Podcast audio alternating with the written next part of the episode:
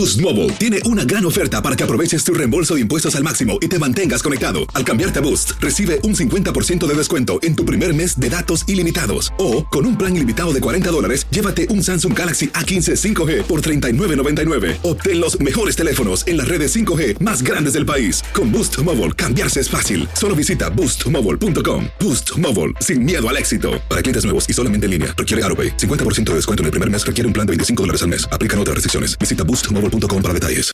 Univisión Reporta es un podcast de euforia. Empecé a escribirme con Karina Velasco hace un mes. La contacté después de verla en una entrevista que le hizo mi colega Carolina Saraza para La Voz, que es el programa de la mañana del canal de noticias de 24 horas de Univisión. Ahí va la, la rana, le gusta el agua. Ahí va la, la rana, le gusta nadar.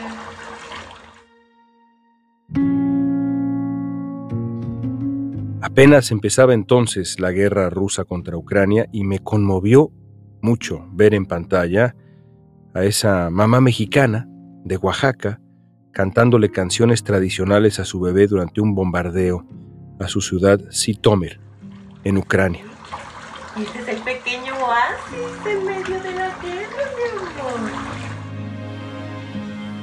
Desde que empezó la guerra se esconde donde puede en su edificio cada vez que hay bombardeos en su ciudad, que está ubicada poco menos de 100 millas de Kiev, la capital ucraniana.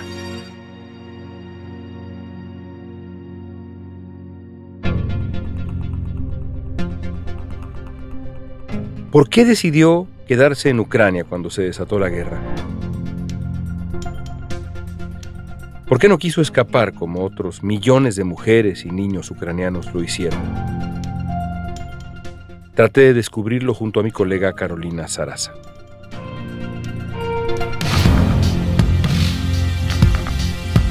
Soy León Krause y esto es Univisión Reporta.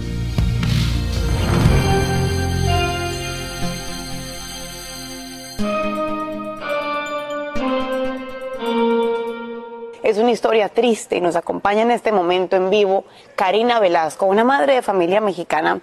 Su esposo es de Ucrania y hace más de un año han estado viviendo en esa ciudad muy cercana a la capital. Karina, tengo en casa dos bebés y honestamente me llena el corazón escucharte. ¿Cómo estás?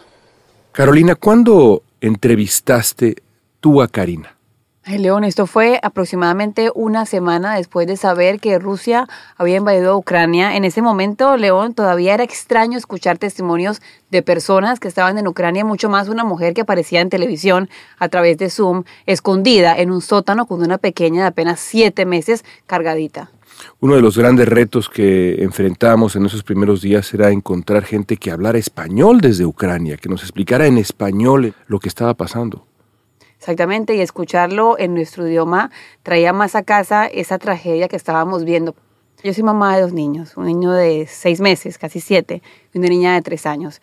Ver a esta mujer hablando tan tranquila, en medio de tanto caos, era un ejemplo tan grande para mí como mujer, como periodista, como inmigrante, como alguien que se vino de Colombia escapando de la violencia, de, wow, es que las mujeres son muy poderosas, es que, es que el ser humano cuando está enfrentado en algo tan fuerte, en un caos, saca fuerzas de donde no las tiene en una cobertura de esta naturaleza, de una noticia que cambia minuto a minuto eh, y una cobertura en vivo, uno no siempre tiene la posibilidad de conocer a la persona que de pronto va a ver en pantalla para eh, preguntarle sobre una situación. Tú no conocías a Karina, tú no sabías quién era Karina. No, mira, fíjate que en el show de la mañana es tan rápida la información que a veces damos sobre la marcha, ¿no? Viendo a ver qué es lo que viene. En ese momento me dicen por el oído, Carolina, tienes la entrevista con Karina. Y digo, ¿quién es Karina? Entonces me voy rápidamente a revisar quién era. Leo un pequeño párrafo que estaba en la zona de asignaciones del noticiero y reescribo el intro de la historia, porque como mamá, digo yo que no haría una mamá por su hijo. Me acuerdo siempre que yo le canto a mi hijo para que se quede dormido, pero vivo en Miami, un lugar muy tranquilo cuando de repente me dicen, vamos a comenzar con un poquito del sonido de esta mujer cantándole. Eres una mujer fuerte, una mujer admirable. Cuéntame, ¿Qué pasa por tu mente en este momento cuando ves las noticias, escuchas los bombardeos, te das cuenta que no sabes qué va a pasar en este momento en el país donde estás, en el país que vio nacer a tu niña? Yo empecé a sufrir porque yo no quería llorar en televisión, me daba muchísima pena. Yo como periodista mi labor no es llorar, mi labor no es reaccionar a lo que está pasando, pero pues soy de carne y hueso. Y yo sufría, sufría, sufría y, y de repente fue que empecé a leer lo que yo había escrito brevemente y no podía ni siquiera hablar, León. Y, y son esas las historias que, que nos tocan el corazón. ¿Te conmovió? Muchísimo, muchísimo. Al final le pregunté que qué mensaje le mandaba a su niña Ivana, de nada más siete meses, y le dice que su mamá está ahí. Ella decidió quedarse en Ucrania por quedarse con su esposo. Acuérdate que en ese momento, León, le dicen a los hombres que no pueden salir. Muchas mujeres valientes salen con sus hijos, se despiden, pero esa mujer dice, yo me quedo porque quiero que mi bebé tenga un papá y está en el sótano con un bebé de siete meses. Eso debe ser muy difícil, eso debe ser horrible. Si a veces uno que, que es en un país tranquilo, con trabajo, con leche para darle, se preocupa. Imagínate una mamá al tener que cantarle a su hijo para calmarlo porque se escuchan sirenas, se escuchan bombardeos y no sabes si eso va a acabar con la vida de tu familia. Eso debe ser muy horrible. Karina Velasco nos grabó audios que nos ha mandado por WhatsApp mientras se refugia en un pasillo, en un sótano, para contarnos lo que vive día a día. Nació en Veracruz y se crió en un pueblo llamado Vicente Camalote, Oaxaca, del municipio de Acatlán de Pérez Figueroa. Es una pequeña comunidad eh, que se dedica principalmente a la cosecha de, de caña de azúcar. Mis padres ambos, ellos eh, Vienen de familias numerosas, de pueblos pequeños y lograron salir adelante. La prepa ya la estudié en, la ciudad más cercana, que es la ciudad de Tierra Blanca, ya es del estado de Veracruz, Tierra Blanca, Veracruz. Karina es psicóloga, tiene un doctorado en investigaciones cerebrales. Conoció a su esposo en México, mientras él trabajaba a distancia como programador. Eh, fue exactamente hace dos años. Eh, nos conocimos por la aplicación de Tinder. Yo tenía mi perfil, lo conozco a él y realmente fue algo muy interesante porque pues la conversación fue en relación a, bueno, ¿qué haces aquí? Él, estaba por trabajando vía remota y me dijo, en, tiempo, en mis tiempos libres estoy aprendiendo a bailar salsa. Yo empecé a bailar salsa desde los 16, justamente y me encanta, es bailo ritmos latinos, específicamente salsa con estilo cubano o estilo casino. Y pues por ahí fue. Quedamos de vernos en un lugar donde tocaban salsa en vivo, salsa cumbia. Eh, y así fue como nos conocimos. Eh, nos encontramos ahí. Eh, no lo dejé sentarse toda la noche. Bailamos hasta que se acabó el evento y desde esa noche no nos hemos separado. Y la relación fue creciendo. Bueno, decidimos casarnos y ah, regresamos a Ucrania a mediados de octubre. Vivimos en los suburbios de Kiev, en una pequeña ciudad que se llama Vishneve. Ahí estuvimos todo el primer año. Nuestra vida antes de la guerra, pues, eh, era hermosamente imperfecta pocos meses quedamos embarazados de nuestra nena, súper felices. Recuerdo muy bien cuando vi a mi hija por primera vez. Mm, es una, una experiencia hermosísima. Yo estaba llorando, me acuerdo que me dijo el, el, el, el no llores, no llores, aquí está tu bebé. Y yo le dije, no, pues que estoy llorando de felicidad. Entonces, esa imagen de ver a mi esposo, el hombre que amo, con una pequeña bebecita que los dos hicimos juntos, fue hermoso. Fue hermoso, hermoso, hermoso, hermoso. Tengo fotos de ese día y son de los días más felices de mi vida. De verdad que sí. Y pues mi nena es muy apegada a mí. Ivana, su bebé, todavía no cumple el año de vida. Hace apenas unos días comenzó a gatear. Ahorita de hecho está aquí en mis brazos, no, no es así como que la deje en la cuna y ya. ¿no? De hecho, su cuna la ha usado como tres veces y solo por ratitos porque no duerme en su cuna, duerme con nosotros. De por sí mi nena era muy, ah, muy de alta demanda, ¿no? Pero a partir de que estalló lo de la guerra, eh, pues se ha vuelto más demandante. Em, quiere todo el tiempo atención, quiere que la abrace todo el tiempo, quiere que juegue todo el tiempo con ella. Y ella como tal, eh, yo creo que eh, percibe más la ansiedad de nosotros como papás que otra cosa, ¿no? Obviamente reacciona a, nuestras emociones. Karina vive en Sitomir, una ciudad clave en el corredor hacia Kiev, que tenía, hasta antes de la guerra, una población de 280.000 habitantes. En las dos primeras semanas de la guerra, los rusos lanzaron más de 40 ataques aéreos y con cohetes contra la ciudad y los pueblos y aldeas cercanas, matando a decenas de personas. Derribaron edificios residenciales e industriales, hospitales. A mí me impactó demasiado, me impactó demasiado lo del hospital materno infantil, porque yo apenas di a luz hace siete meses, pude haber sido yo. Mi, mi bebé nació por cesárea de urgencia. Si hubiese sido yo en esa situación, ¿me moría yo y mi bebé? Era imposible. Entonces, todas esas cosas de por sí me llegan porque soy mujer, pero me llegan más porque acabo de ser mamá. El día que cayó la bomba cerca de nosotros, eh, nosotros estábamos en el pasillo. Al inicio de la guerra nosotros sí estábamos bajando al sótano, pero nos enfermamos porque había, porque no es un lugar que está adaptado para. Entonces el polvo, el frío hicieron que nos diera una, pues tuviéramos complicaciones de gripa, eh, mi esposo y yo, y por poquito la nena cae, pero gracias a Dios no. Entonces lo que decidimos fue quedarnos en casa, pero siempre en los lugares seguros bajo alarma. De hecho, ahorita estoy en el pasillo, estamos bajo alarma. Estábamos en el pasillo cuando cayó la bomba.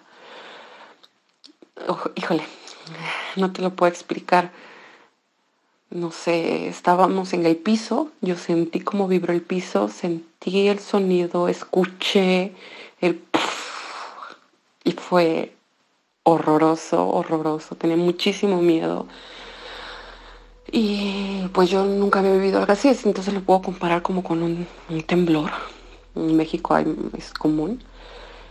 Y apenas pasó eso, mi esposo se asomó a la ventana y, pues yo lo regañé porque pues no debes estar cerca de las ventanas. le dije, pues escóndete. Me dice, es que es, está, es aquí cerca, me dijo, es aquí cerca. Este, hay, hay humo, hay fuego.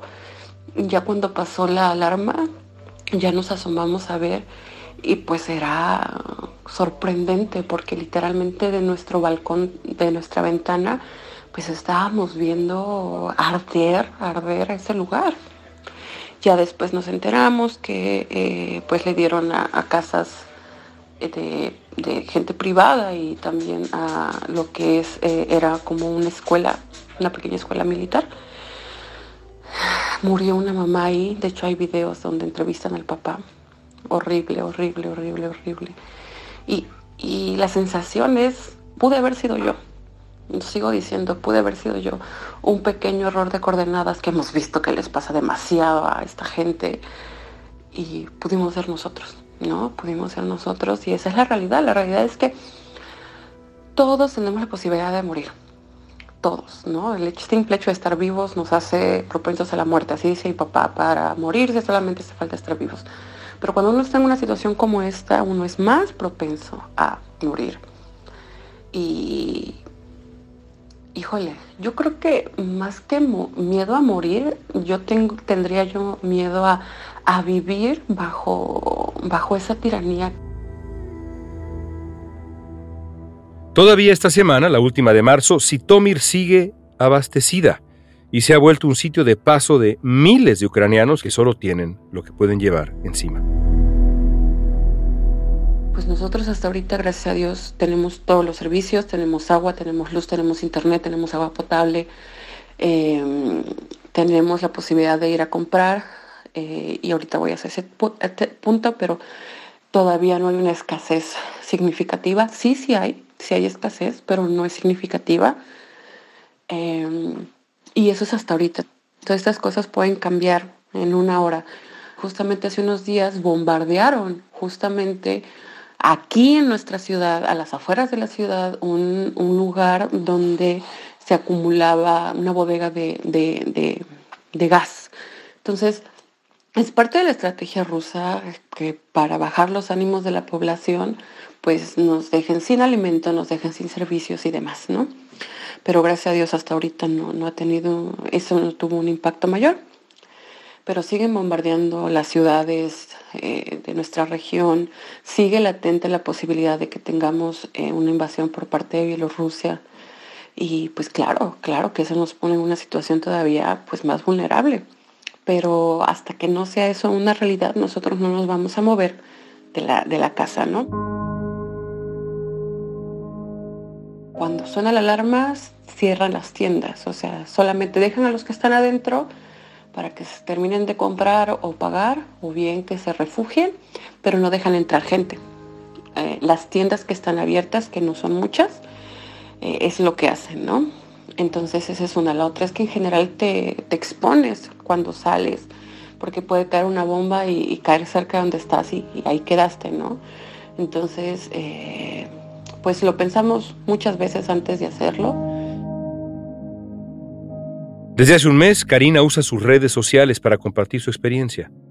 Varios días a la semana publica videos donde habla de su ciudad, su vida y de por qué resiste. En una de sus publicaciones más recientes dice que una de las cosas más difíciles ha sido tratar de mantenerse bien, emocionalmente estable, para darle a su hija Ivana lo más parecido a una vida normal.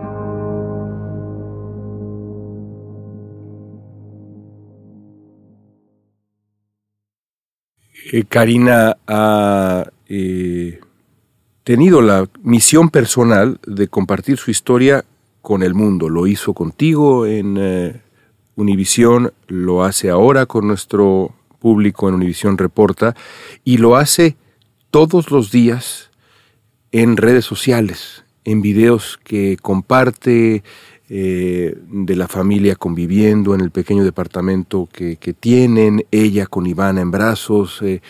Cuando ves esos videos, ¿qué te provoca? ¿Qué sientes? Admiración profunda por esta mujer cuando yo le pregunto a ella, eh, ¿cómo estás? Me dice, fuerte. Imagínate la fortaleza de esa mujer. Creo que cuando, cuando nos quejamos de la vida, nos quejamos de, de lo que nos está pasando en nuestros hogares, pensar en personas como ella nos da fortaleza. Creo que es la cara que Ucrania le está dando al mundo. Se dice que el 54% de los refugiados son mujeres, mujeres que ahora toman las riendas de una familia, mujeres que ahora están tratando de pensar mañana qué comida le voy a dar a mis hijos, mañana qué noticias le voy a dar a mis hijos. No he hablado con el padre de mis hijos durante semanas. Mira, estamos hablando y si pudieran ver, tengo todavía la piel chinita al pensar en tantas mujeres, tantas madres, tantas mujeres, León, que van saliendo de Ucrania y en camino son asaltadas sexualmente. ¿Qué? ¿Por qué decidí quedarme? Ah, mira, mi esposo siempre ha sido una persona muy allegada a su país, desde el inicio, desde que lo conozco. De hecho, a él primero le hacían burla y le decían gringo.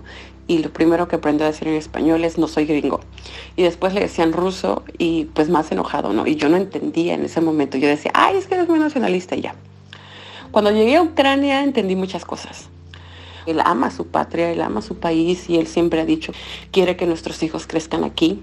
Y también por eso nos vinimos. Nosotros de hecho intentamos quedarnos en México. Yo intenté persuadirlo de quedarnos en México, pero por la cuestión del trabajo, el trabajo que le estaban ofreciendo no era bien pagado en comparación a lo que le pagaban eh, y no tenía perspectivas de crecimiento. Entonces ya, aunque ya después encontró ese trabajo eh, online y puede estar donde quisiera o podemos estar donde él quisiera, pues yo decidí seguirlo, decidí seguirlo porque sé cuánto significa su país para él. Y ya estando aquí, pues empecé yo también a pues, enamorarme del país, me dejé querer por el país y me adopté, me dejé adoptar. Ahora me considero ucraniana por adopción y me siento orgullosa, me siento orgullosa de ver cómo este pueblo es tan aguerrido, y, eso también me da mayor, motivación para seguir aquí. Eh, te cuento que desde que empezaron las tensiones, la Embajada de México en Ucrania nos contactó, estuvo al pendiente de nosotros y de hecho una semana antes de que estallara el conflicto desplazaron a un grupo de mexicanos y la oportunidad estuvo para mí. O sea, yo me pude haber ido ahí, pero yo decidí que no. Y ya una vez que estalló el, el, conflicto, ya han salido dos caravanas de, de, Ucrania y también he tenido la posibilidad de irme con ellos, pero yo decidí quedarme con mi esposo. Mi esposo y yo somos muy unidos, somos, somos inseparables, o sea, el máximo que hemos estado separados son 12 horas. Y, y lo digo por mí, lo digo por él, no es que nos vayamos a morir literalmente, pero sí sería un vacío muy fuerte si yo me llegase a ir eh, y si yo me llegase a llevar a la nena. ¿Por qué? Porque pues somos su núcleo familiar, somos su sostén. Mm, emocionalmente mi esposo estaría destrozado, ¿no?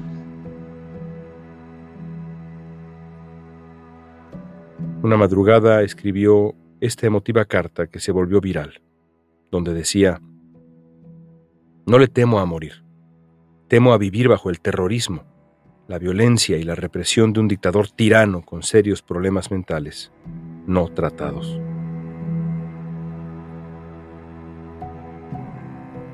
Yo había estado callada, había estado calladita, calladita, calladita, escuchando, leyendo, pero ya llegó un momento donde le dije, pues sabes que ya me cansé, ya me cansé, ya me cansé, no quiero solamente sobrevivir, quiero luchar desde mi trinchera y fue ahí donde empecé a tomar mi teléfono, empecé a dar entrevistas, empecé eh, a empezar a compartir información. Y el día que hice la carta fue uno de los días que estuvimos bajo tierra, fue uno de los días de los bombardeos más fuertes.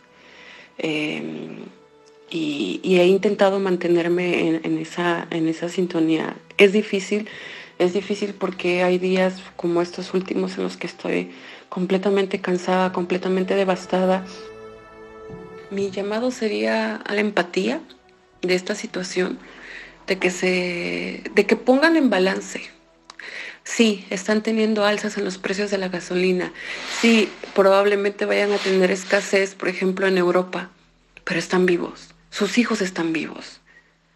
Nuestros hijos están muriendo, nuestras mujeres están muriendo, nuestros soldados están muriendo. Y la de Karina es también una historia de amor, ¿no? Es también una historia de amor de una mujer que deja a sus padres de familia, ella deja a su país para irse a un país tan lejos donde obviamente que no habla el idioma y decide justamente ahí darle fruto pues a ese amor y es con su niña Ivana y, y, esta mujer nos da un ejemplo muy grande y tantas mujeres que seguramente que se han ido a otro país, ella se fue y no se imaginaba que esto iba a pasar. No, no se lo imaginaba, nadie se lo imaginaba. Gracias Carolina. Ay, a ti Leo, muchísimas gracias.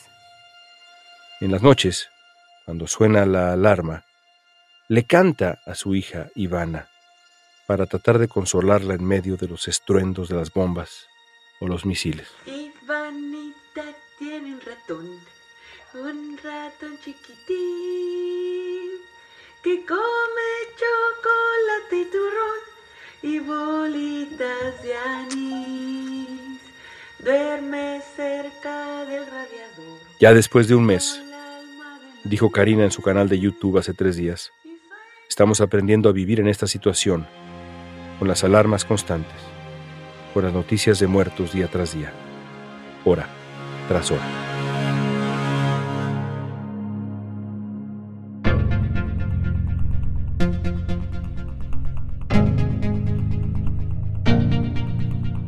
Esta pregunta es para ti y es la misma que planteamos siempre que escuchamos historias de esta naturaleza.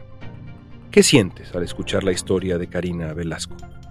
Compártenos tu opinión, tu sentimiento, utilizando la etiqueta Univisión Reporta en redes sociales, Facebook, Instagram, Twitter o TikTok. En la producción ejecutiva, Olivia Liendo. Producción general, Isaac Martínez.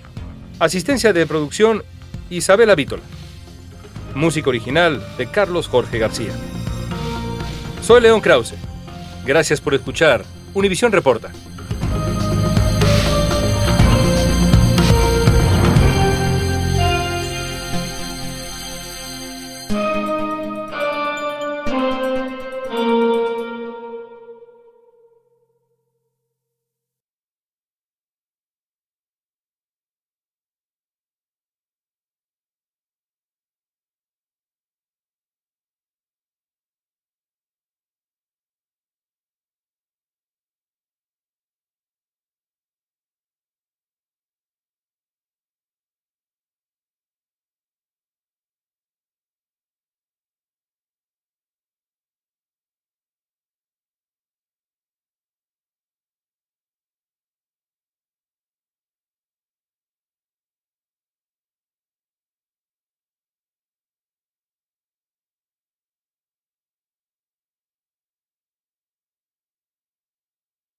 Boost Mobile tiene una gran oferta para que aproveches tu reembolso de impuestos al máximo y te mantengas conectado. Al cambiarte a Boost, recibe un 50% de descuento en tu primer mes de datos ilimitados. O, con un plan ilimitado de 40 dólares, llévate un Samsung Galaxy A15 5G por $39.99. Obtén los mejores teléfonos en las redes 5G más grandes del país. Con Boost Mobile, cambiarse es fácil. Solo visita boostmobile.com. Boost Mobile, sin miedo al éxito. Para clientes nuevos y solamente en línea, requiere AroPay. 50% de descuento en el primer mes requiere un plan de 25 dólares al mes. Aplican otras restricciones. Visita boostmobile.com para detalles.